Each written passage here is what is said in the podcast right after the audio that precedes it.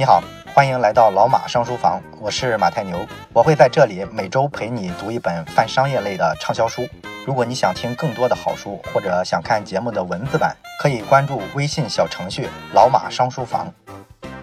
咱们这期呢，把《创京东》这本书讲完。这期咱们要探讨的呢，是和企业文化有关的话题。跟企业文化有关的话题呢，咱们老马上书房实际上探讨过好几回了，我记得。不过这回呢，读完这个创京东啊，我对这个企业文化方面的理解呢又深了一层，所以这一期呢拿出来啊跟你分享一下。第一期节目讲完之后呢，我在咱们这个微信小程序里面啊留了一条言，我说不知道大家感觉没有感觉到，京东这家公司呢给你的一种外在的这种形象气质啊，你总觉得和主流的这些互联网公司，比如说阿里巴巴呀、腾讯啊，明显是不一样的。而且说来吧，你退一步讲，你看一看这些不同企业之间的创始人。比方说马云和刘强东吧，你看他俩在公共场合演讲的时候，这个不同的演讲风格啊是非常非常明显的。你要看刘强东的演讲的话，你会发现他是一个口音很重的普通话，然后呢，他说话的这个内容啊，每一句你几乎都能听懂啊，没有什么特别难理解的大道理，基本都是些大实话。而马云呢，他就演讲明显不一样了，他要讲很多概念的东西，而且呢，张口闭口啊都是什么梦想呀、未来啊，你就会感觉呢，他这两个人啊。啊，一个呢是趴在地上，一个呢是飘在空中，这个感觉特别不一样。而如果说你接触过京东的一些人，或者说了解过他这家公司的内部的情况，那你也能发现他的这个企业文化呀，也明显的跟主流的互联网公司非常不一样。主流的那些互联网公司，或者说这些科技圈的这些新贵，他们这种企业文化呢，在美国的话就是硅谷的工程师文化，在中国的话就是比较浓重的这种产品文化。所以说呢，咱们看硅谷的很多高科技的创业企业，比如说网飞公司啊，它的这个员工呢，据说领工资的时候啊，不是说老板决定给你发多少薪水，而是员工自己在这个表格上填一个数字，然后就跟财务领钱去了。你想想，这是一种什么样的企业文化，是吧？咱们听了都觉得特别酷。也包括说咱们讲过的这个谷歌这种公司，它可以允许你啊把宠物带去上班。上班的时候呢，公司还提供游戏机啊，鼓励你啊多休息休息，多打打游戏啊。你想想，这是一种什么样的管理风格？咱们听完总觉得这种案例让我们印象非常深刻，因为我们会觉得呢，这种管理方式背后的思考其实非常有意思啊，会给我们很大的启发。而你去看京东这家企业，你看看它的企业文化，后面呢咱们会详细的讲一下。我估计呢，你听完他们的这些风格之后呢，肯定会觉得，诶，这个管理方式好熟悉呀。哎，我们企业身上就有一些这样的管理方式，或者说你听过的这个隔壁的某某企业也是这样管的。总之来说吧，它给你的这种大吃一惊的感觉其实是非常弱的。但是实际上呢，我们从京东的企业文化跟管理风格上呢，能看出来的东西呢要深刻的多。这个呢后面我会详细的讲。那么咱们在讲这个之前呢，先仔细来看一下，目前呢京东的这种企业文化究竟在细节上是怎么做的。那要了解这个企业文化的细节呢？我认为有一个场景其实可以做很多观察。什么场景呢？就是每个公司啊搞团建的时候，你看看他这个团建的氛围怎么样，就能看出来他这个企业文化的细节啊到底是往哪个方向去做。那对于京东这家企业来说呢，刘强东有一个特别著名的爱好，就是他喜欢跟员工喝酒啊。原先的时候呢，咱们之前讲过，说京东在起家的时候是比较野路子的啊，是一个小摊子。刘强东跟员工喝酒多也非常正常，但是后来呢，毕竟说这个公司啊，它正规了嘛，而且拿了好几轮融资，最后呢，在一四年的时候还上市了。那随着他这个企业规模越来越大，管理上越来越正轨，公司的董事长啊不太可能说经常跟公司的员工啊聚餐啊喝酒之类的。不过呢，他们京东的这个企业文化呢，仍然保留了一个早期的很有仪式感的一个酒桌文化。为了展现这种酒桌文化呢，咱们也这个模仿这个电视啊，我给你一个非常长的长镜头，让你体会一下京东的这个团建啊，到底啊是一个什么样的感觉。咱们把时间拉回到二零一二年的八月十七号，地点呢是北京的亚运村愚公愚婆餐厅。在这个餐厅里面呢，京东呢包了六个圆桌，每个圆桌上呢放了一瓶江苏宿迁出产的五十二度的洋河蓝色经典。然后呢，还有一大堆的果冻。那么当天晚上呢，刘强东要宴请啊，在京东工作满五年的老员工，只请五年的，超过五年的跟不足五年的员工都没有来的。那满五年的员工呢，当时大概是有八十多个。那么刘强东呢，就穿了一个非常朴素的衣服，跟这些蓝领工人啊穿的差不多，感觉然后出现在这个宴会的场所。来了之后呢，他就跟在座的这八十多个员工啊，挨个的去握手寒暄。他能清楚的说出每个员工所在的部门，以及说他叫什么名字。然后落座之后呢，每个人就开始干一件事儿：吃果冻。吃完果冻之后呢，把这个装果冻的这个盒子用来装酒，就是说当酒杯用。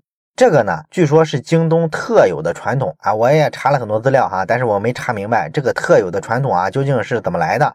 而且用这个装果冻的盒子啊当酒杯喝酒，到底有什么特殊的含义吗？这个呢不得而知。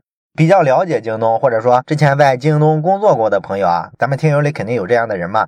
你可以跟大家解释一下，这个用果冻喝酒的文化到底是个什么意思啊？是怎么来的？那么喝酒的时候呢，刘强东呢就端起这个果冻盒里的酒，跟大家呢发表讲话。东哥讲话呢大概是这样式的，他说呢，五年了，感谢大家。刚来的时候呢，每年都跟大伙啊喝几次酒，现在你别说喝酒了，一年见一面都难。我呢不多说了啊，五年前咱们在苏州街是一家小公司，五年之后的今天。咱们成了国内比较知名的一家企业，我相信下一个五年，京东一定会成为一家了不起的、令人尊重的企业。我也希望呢，咱们还单身的同志啊，下一个五年，希望你找到另一半，赶紧结婚。然后已经结婚的同志呢，我希望你下一个五年赶紧要个孩子啊，这就是他的祝酒词。然后就开始喝酒，喝一会儿之后呢，他就开始啊，在这六个桌子中间来回的徘徊啊，每一桌呢都去坐一下，跟每一个员工都要碰杯。碰到这个比较熟的老员工呢，他还会跟大家多聊两句啊，比方说啊，你得注意身体呀，然后我每天天天跑步啊，晚上十二点回家都要坚持跑，咱们四十的人了，要注意身体啊，啊，类似的这种话经常说。这个宴会进入尾声的时候呢，就进入了一个抽奖环节。这个抽奖环节呢，总共会抽出像什么 iPad、什么 iPhone 之类的这种奖品，同时呢，一等奖是一个五万块钱的现金大奖。然后这一天呢，抽奖环节之后呢，有一个配送员，他呢是零七年进入京东的，喝的呢也是有点高了，就跟刘强东说了一句话，他说我来京东啊五年了，但是从来没中过奖，今晚也没中。然后刘强东一听呢，就好，马上答应给他一部 iPhone。这个配送员呢就激动的抱住了刘强东。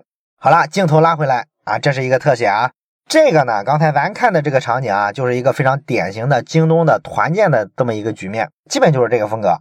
那从这个风格里面呢，我想不同的人肯定能解读出不同的意思来哈。可能有人觉得呢特别 low 啊，你怎么跟个土老板似的？员工说没中过奖你就送他手机？你们公司的这个财务一点都这么不规范吗？啊，还是老板一个人说了算？当然了，也有人会觉得，哎，这种局挺好的，喝点酒，然后大家呢都比较放得开，也比较真啊，这不挺接地气吗？但是呢，不管怎么说吧，至少在京东内部的大部分员工来说，他们对这个刘强东的认识呢，就是觉得这个人啊很老实、很简单，也很直接，同时呢非常有温度。哎，他真的特别关心这些基层的蓝领。当然了，实际上也不止公司的蓝领了，有些高层也是。刘强东呢会表现出自己啊特别暖男的一面。比方说呢，每年不是有些考核嘛，那有些中层啊或者高层的这个管理者。他在自己的岗位上呢，没有做出啊应该完成的这个成绩，所以说呢，这就按规定应该降职了。那么刘强东呢，一般这时候常说一句话，他就是说呢，我们京东啊足够大，足够能够给你找一个合适的位置，而不是说你没完成任务，我就跟你说你不适合这个组织，请你走人。哎，我不会这么说的，我一定给你兜底啊。所以说呢，这也是体现出他比较暖的一面啊，也是一个管理风格吧。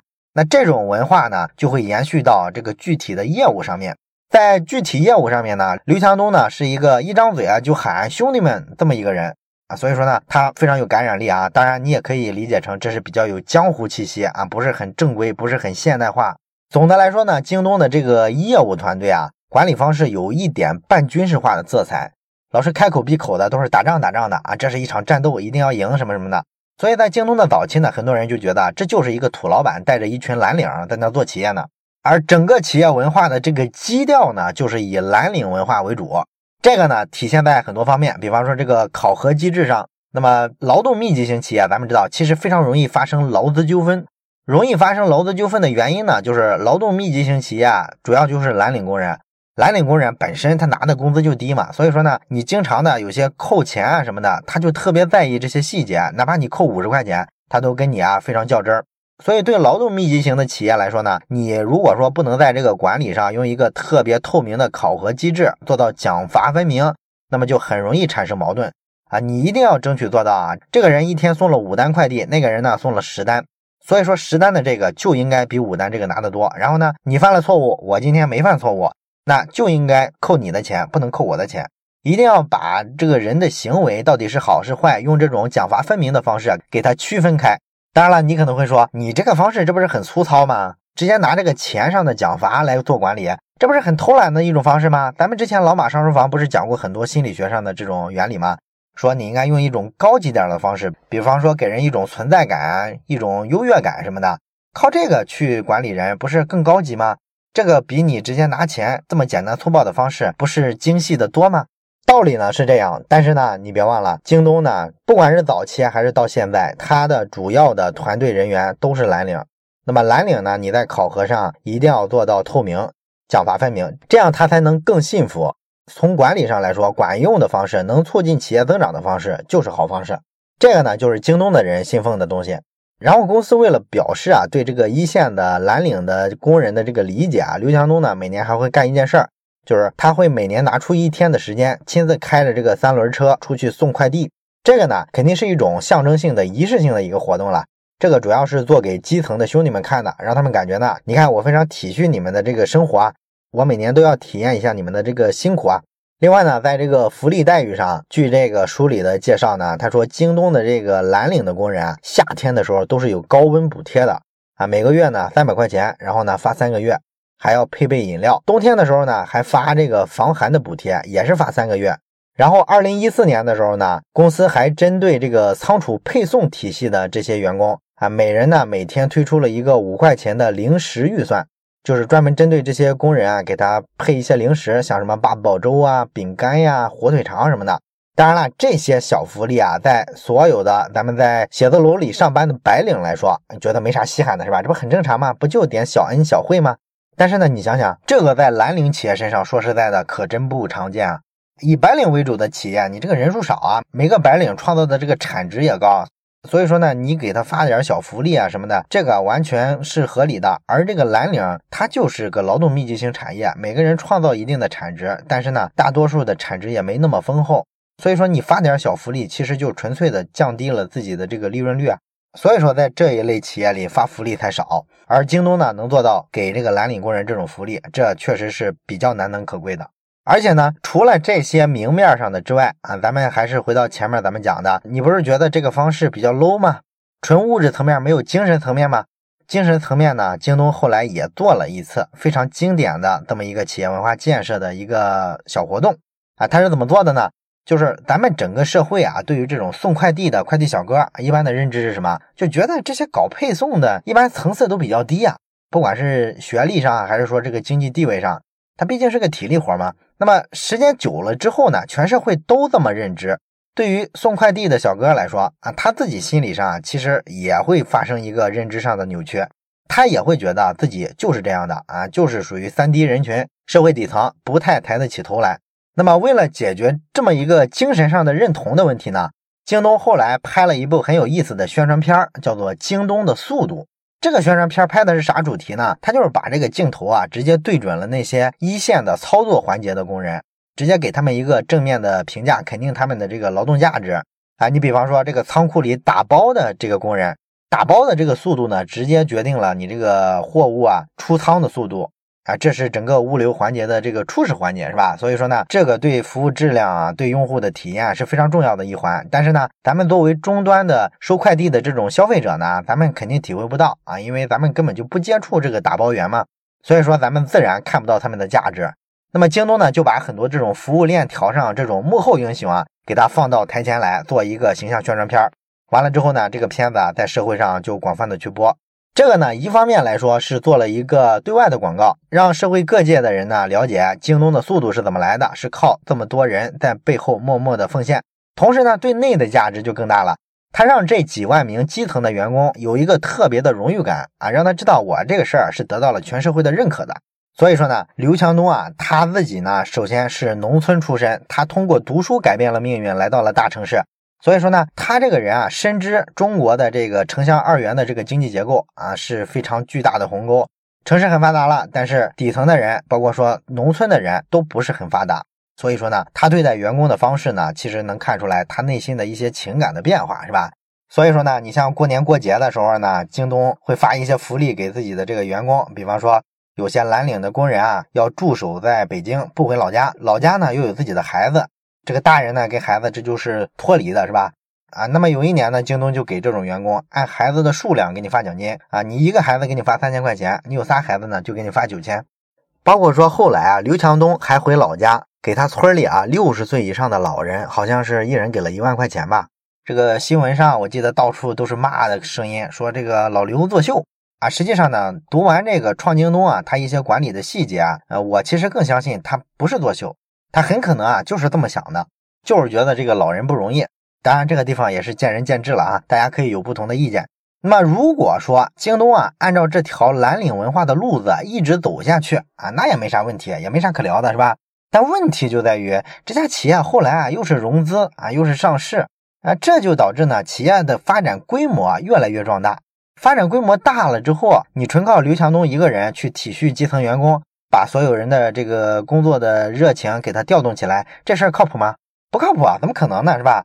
公司大了之后，他很多底层的员工都不认识了，你没法跟大家直接鼓劲儿，所以说这就一定需要什么呢？需要点现代管理技巧了啊！你得搞点精细化运营。所以为了这事儿呢，刘强东呢还去中欧商学院去学习了一年。那么学完了之后呢，他在二零一零年开始给这个公司呢就做这个管理上的大调整，开始引入了很多外部的职业经理人啊，有很多直接有管理经验的人进了这个公司来管这些蓝领的团队。所以呢，那一阵儿啊，这个公司里啊，一个普通的这个工作人员啊，对中高层到底对谁汇报啊，这个事儿一直不停的在换啊，弄得好多人也是闹不清楚啊，到底怎么回事儿？这一阵儿怎么老换领导？然后后面呢，京东也开始搞一些校园招聘啊，因为他得储备年轻的这个人才嘛，尤其是什么呢？招一点啊，管培生啊，这个素质比较高的大学生啊，将来为这个管理干部啊做储备人才。所有的这些，这都叫白领阶层。你一家大企业，你一定要有一个比较稳固的管理层啊，让他做这个办公室工作，分析数据啊，做策划呀，做调度啊什么的。哎，这时候就可能形成一种跟原先的蓝领文化截然不同的文化。那么刘强东在这两种不同的文化上，他的取向是偏向于哪种呢？啊，有一个例子能反映这个，就是刘强东啊，他招这个高管的时候，他会亲自面试，这个面试呢也要求的非常严，经常是好几十个人面完才招一个。但是不管他招哪个吧，他面试的时候问的问题特别有意思，他会问的特别细，他会问你说啊，你在上一家公司，我看你简历啊，工作了八年，那么我想问你，如果你跳槽到京东来的话，你希望把你原先一些比较得力的下属带过来吗？因为你作为空降的领导的话，如果说带几个下属过来，那么你工作可以比较快速的开展，因为这都是跟你磨合了好多年嘛。啊如果你不带过来，直接跟新人磨合呢，那就会比较慢。所以呢，很多的这个高管啊，跳槽之后啊，都选择把自己原有的这个下属啊带过来。但是呢，如果他要这么回答的话，刘强东就不会让他来了，他就会把这个人 pass 掉。因为他的考虑是这样的：一个高管一定要有领导力，要有自己的这个魅力，以及说做事儿的整套的方法论啊。你要会做事儿，会带团队啊，不然的话，你怎么融入我们京东的文化？你从外边带人来，这不是融入我们京东的文化。而是你自己要独创一个文化，要割裂我们的文化，那不行。这样的人我坚决不要。哎，他是这么个思考逻辑，所以你能看出来他倾向于哪儿了吗？我们能清楚的看出来，刘强东呢试图把这个公司的文化给他勒住，不要让他偏离这个原有的这个蓝领文化太远，不然的话，你这个公司的基层跟高层啊就很分裂了嘛。所以说呢，他会要求京东的这个白领的团队啊，大概有一万人，跟这个蓝领的团队大概有十二万人。这两个团队呢，要高效的合作，而且呢是信奉同一套价值观，比如说务实、高效、执行力强、结果导向，让所有的外边来的这些白领都要适应这个文化，适应不了那就进不来，或者说很快就被淘汰掉。而在京东呢，这个蓝领跟白领呢待遇啊什么的也是一样的，像什么餐补啊、五险一金啊都完全一致。但是这些东西好一致，难的地方在哪儿呢？你这个两种人啊，他完全不一样啊！你管理起来其实需要完全不同的两种方法。所以说呢，所有的这个京东的高层啊，都要掌握两套不同的语言。你要跟白领聊什么呢？谈理想，谈梦想，谈这个生活旅游，谈这个产品思维。跟配送员聊什么？聊你孩子怎么上学啊？你这个父母在农村身体好不好啊？一年给家里寄多少钱啊？你得见人说人话，见鬼说鬼话。你才能弥合这两种不同的人群之间在这个认同上的这个差异啊。这个书里呢还举了一个非常有意思的例子，我印象非常深刻啊。他说这个京东啊后来不是为了培养自己的人才梯队嘛？所以说呢，他建了一个培训机构，叫做京东大学。这个京东大学呢，对员工进行培训的时候，发现你培训白领跟蓝领啊，做一场培训需要做的准备是完全不一样的啊。因为这个白领呢，他会认为培训就是学习，这个谁讲，老师是谁，他这个讲课质量高不高，这事儿非常重要。你得让我学到真正对我工作有用的东西嘛。所以他对这个东西很挑剔。而蓝领呢，他不一样，他把培训当成什么呢？他当成是福利。啊，因为他觉得培训的这个形式非常重要啊，你这个细节上做的是不是足够尊重我？这个我比较关注。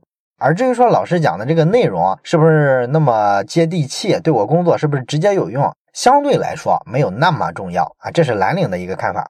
所以京东大学呢，后来在对这个一线的蓝领工人培训的时候，就专门的单独给他们增加了像茶歇费用之类的这一些预算啊，中间呢让他吃点小点心什么的，发点小糖果什么的。他就非常高兴，觉得这个培训很好啊，是一个小福利。所以久而久之吧，在京东这家企业呢，他即便是白领团队，也展现出一股子匪气来。大家呢开口闭口的都是兄弟长兄弟短的，而且呢通过这个造势鼓劲儿，鼓励大家呢拼命的玩，拼命的干。那对有些外企来说，你的这个白领团队呢，一年比方说能处理一万个单子，那就是一万个单子了，你不可能处理到一万五啊。但是京东做事儿呢就不是这样的，完全结果导向，把目标定下来，我们要今年啊做到一万五，那你干也得干，不干也得干，必须达到这个目标。形成这种文化之后呢，其实不管是蓝领啊还是工人啊，都受益了啊。有些蓝领工人呢，在实现目标的过程中啊，没白没黑的干，然后呢晚上就经常睡在仓库里了。当然了，这也形成了一些坏的方面啊。比方说，这个基层的管理呢，这样就容易过于的粗放啊，经常是直接给一个指令，今天晚上必须加班，他也不跟你商量，不像一般的以白领为主的公司那么宽泛，是吧？所以说呢，这一类的竞争啊，其实有一点残酷。而刘强东本人呢，他在管理这个高管团队的时候呢，也仍然体现出很多这种蓝领工人式的这种管理方式。比方说，有一回啊，他雇了一个高管。这个高管呢来了之后工作啊要上一个大项目啊要花一些预算嘛，大概需要花五百万，那他就填了个单子来找刘强东签字让他审批，然后刘强东就说：“哎，我当初找你来的时候，我明确跟你说过，你花多少钱自己签字，花多少钱来找我审批，我说过这事儿吗？”这高管说：“没有啊。”刘强东说：“那不就结了吗？我是疑人不用，用人不疑，我信任你就没有给你设这个上限，你不管花多少钱，自己填个表找财务要钱去。”不要再让我给你审批一次了，我完全信任你。所以这高管一听吓坏了，是吧？这在其他公司什么级别的能审批多少？这不有一固定的数吗？这个京东怎么这么江湖气啊？但是同时呢，他又会特别的感恩戴德，是吧？你想想，士为知己者死啊，这是多大信任？五百万的单子，他看都不看一眼，你自己定去，这多有魄力！所以我说呢，京东的这个白领团队啊，也是一种蓝领文化的底子。那么到了这个地方，咱们就必须再深入讨论一步了。那咱们之前呢讲过很多关于企业的管理方式和企业文化的这种书，咱们也讨论了很多这种主题。那么刚才京东的这个案例呢，你发现它会指向一个什么结论呢？就是说一个企业采用什么样的管理方式，其实呢跟很多东西都有关系啊。比方说你的这个核心业务方向是啥呀？然后你这个业务核心竞争力在哪儿？你的人员构成是什么样的？还有就是你所处的这个时代是怎么样的？然后你对管理的理解是怎么样的？同时呢，很多流行的思想啊，流行的这个做法呀，他们啊对你的这个管理方式的影响又是怎么样的？等等等等吧。所以说呢，当初啊，咱们讲重新定义公司那本书的时候，咱们介绍谷歌的管理方式，谷歌的企业文化，咱们说呢，它特别让人羡慕啊，给人一个特别宽松的环境，允许你带宠物、玩游戏、洗衣服、带孩子，公司没有任何约束。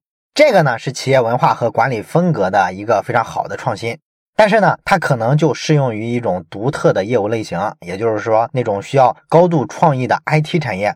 同时呢，也是谷歌在早期的时候才有这个氛围，越往后期成为一家大公司，它其实管制的东西啊还是比早期多了不少。另外呢，硅谷的那种文化氛围啊都在那儿，这个工程师文化的底蕴呢也会影响到谷歌的很多对于企业文化的一些制定的方向。所以呢，这就告诉我们呢，其实对于管理来说，并不存在一种线性的发展方向。也就是说，不是说谷歌啊代表了管理的最高水平，所有的企业的管理呢，在发展发展的过程中，最终呢都要像谷歌一样做成那样，那才是最高的管理水平。其实不是这样的，管理并不是一个线性的往前走的这么一个东西，管理其实更像进化论视野下的物种。你要根据环境的变化，找到一个适应环境的最好的方式。那京东的这个例子呢，就告诉我们，在一家以蓝领为主的互联网电商企业里，你可以用这么一种方式去管，甚至说有些江湖气，这个都不重要，只要能出来这个好的结果，企业的增长非常迅速，跟上了这个时代，那么这种管理方式应该说就是好的管理，它并不比谷歌那种管理啊更低级，或者说更 low。所以说，什么是好的管理？我们可以给它下一个定义了，就是在你所处的这个环境底下，最大化的发挥出你的优势的这种做事的方式，就是好的管理，好的企业文化。这种管理背后的企业文化呢，就是一种特别适合本企业的企业文化。这个定义才反映什么才是真正的管理智慧。其实取决于你对周围环境里啊提取信息和做反馈的这个能力。那么同时呢，我还从京东身上看到一个更有意思的现象，就是它其实是咱们所处的中国这个特殊的社会的一种折射。从京东的这种蓝领文化身上，我们能看到，这就是中国的互联网。美国的硅谷的企业是不存在这种蓝领跟白领啊两种文化在一家企业非常割裂的情况，而我们国家有，我们的任何产业都是一个两极分化的，都是城乡二元的，互联网自然也是一样。所以说呢，有腾讯、阿里、百度这种在主流的互联网世界里靠典型的白领文化起家，他的员工呢都是高学历、脑力劳动，做管理研究的都是互联网最前沿的思维模式，开口闭口都是谈产品、谈技术。而京东、拼多多、快手这些是什么？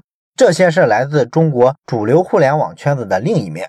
这些企业在一个侧面或者多个侧面都反映了主流互联网圈子的对立面，也就是广大的基层。尤其是城乡结合部的位置，大家都在干什么？都在关心什么？所以说呢，讲到最后呢，我又想起一件事儿来，就是小米。小米呢，咱们之前讲过，他看到这个 OPPO、vivo 啊那几年靠线下的渠道，以及说呢找小鲜肉代言、直接做广告等等等等，简单粗暴的传统方式啊，效果非常好，手机量呢一直牢牢的压着小米。所以呢，小米这两年呢也一直在做小米之家，但是呢，小米之家是他自营的呀。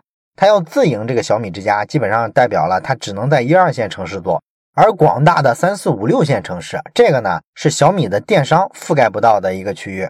这些不那么大的城市，不那么发达的地方，还是信赖传统的渠道。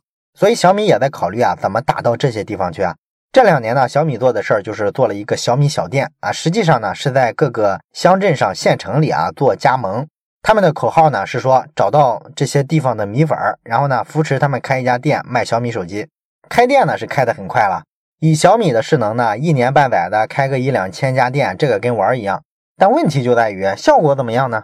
小米的最近的这个财报的数据出来之后，我们会发现它始终在中国市场翻不过身来。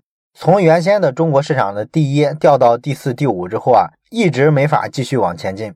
它现在增长都是靠国际市场。那既然说都铺了这么多的小米小店，为什么还卖不动呢？核心出在哪儿？很简单，这种小米小店真的全靠米粉的情怀在支撑了。一部手机提成个三五十，这卖什么手机呢？人家蓝绿大厂 OPPO、vivo 卖一部手机给你提三百块啊，甚至更多。所以你想想，这个渠道商会努力的推谁？所以说呢，我们之前讲过，渠道商的价值是非常大的。在经济学上来说，如果线下的渠道商真那么落后，他早就被淘汰了。它之所以存在，就证明什么呢？在中国广大的三四五六线城市，暂时还没有比这种线下的渠道商给你匹配这个消费者的效率更高的方式。